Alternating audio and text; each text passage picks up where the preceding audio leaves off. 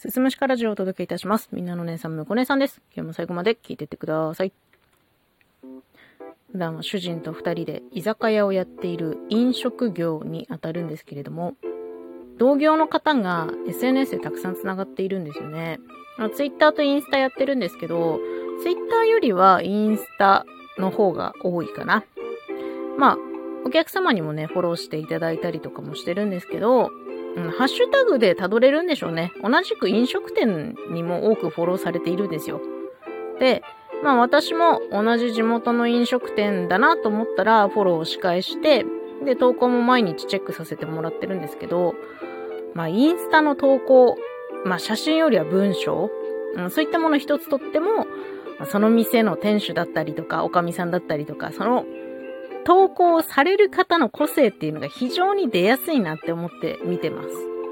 まあ、具体的な内容には言及しないんですけど、うわ、ここのオーナーめっちゃくちゃ強いなーっていうのは、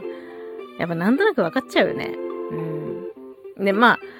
私たちの店の SNS はさっきも言った Twitter とインスタとがあるんですけど、あと Facebook もあるか。は、まあすべて私がね、管理していて、で、まあ、毎日ではないんですけど、何かお知らせがある時の投稿っていうのは私がもうずっとやっているんですよね。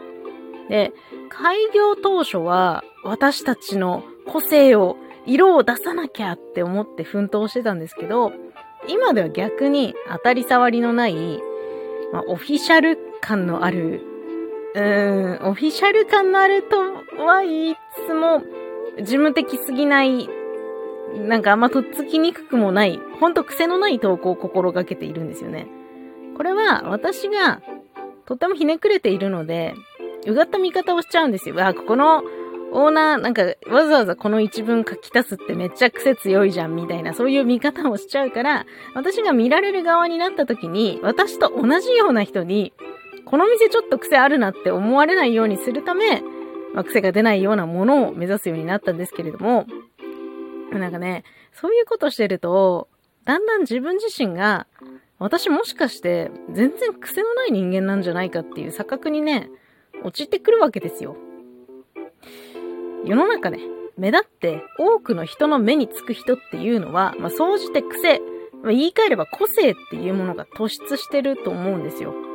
だから、目立ちたいのであれば、そこに、そこを強みにさらに磨きをかけていくべきなんだろうけど、私ね、どっちかっていうと目立ちたくないんですよね。怖いんだよね。なんか多くの人に見られるのが、この音声配信やってて言うなよって話なんだけど、そう目立つのちょっとほんと怖くて。で、この商売してるじゃないですか。居酒屋をやってますと。居酒屋、飲食業をやっていては、やっぱもうたくさん飲食店ってあるから、埋もれていてもいけないんで、その個性を磨いて突出しなければいけないっていうのはあるんだけど目立ちたくないっていう気持ちもあって、なんかすごい葛藤があるんだよね。でも、これ私の経験則として、癖の強い店には、癖の強いお客様がつくのが定石なんですよ。だからそういう人を相手に、そういうすごい癖の強いお客様を相手することに、多分ね、私たちはここ7年間でとっても疲れてしまったんだと思うんですよね。だから、癖のないものを目指そうとしてるのかもしれない。じゃあ、音声配信ですよ。もうね、数ある番組の中から選んで聞いていただくためには、やはり唯一無二の個性がなくてはならないじゃない。で、その唯一無二の個性を武器に目立たなきゃね。選んでももらえないんだから。見つけてももらえないんだから。たださ、私が音声配信をしているラジオトークっていうプラットフォームはね、もはや癖のない人はいません。もう、癖強なパクチーみたいな人しかいないの。みんなそう。でもそこと比較すると、むこ姉さんなんて、もうその辺のもう癖のなんのもない、もうキュウリとかもやしみたいな、そんなもん。うん、ほんと、私って凡人だなって思わされることがすごく多いんですけど、まあ、凡人だからこそ、聞いてくれている人が共感できる部分もあるのかなということを信じて、配信をですね、続けている次第でございます。いや、ほんと、いやね、目立っていかなきゃいけないのかなとか思いつつ、でもあんま目立ちすぎてもなとか思いつつ、なんか、葛藤の日々ですね。もう今日はそんなお話でした。最後まで聞いていただいてありがとうございます。また次回もよろしくお願いします。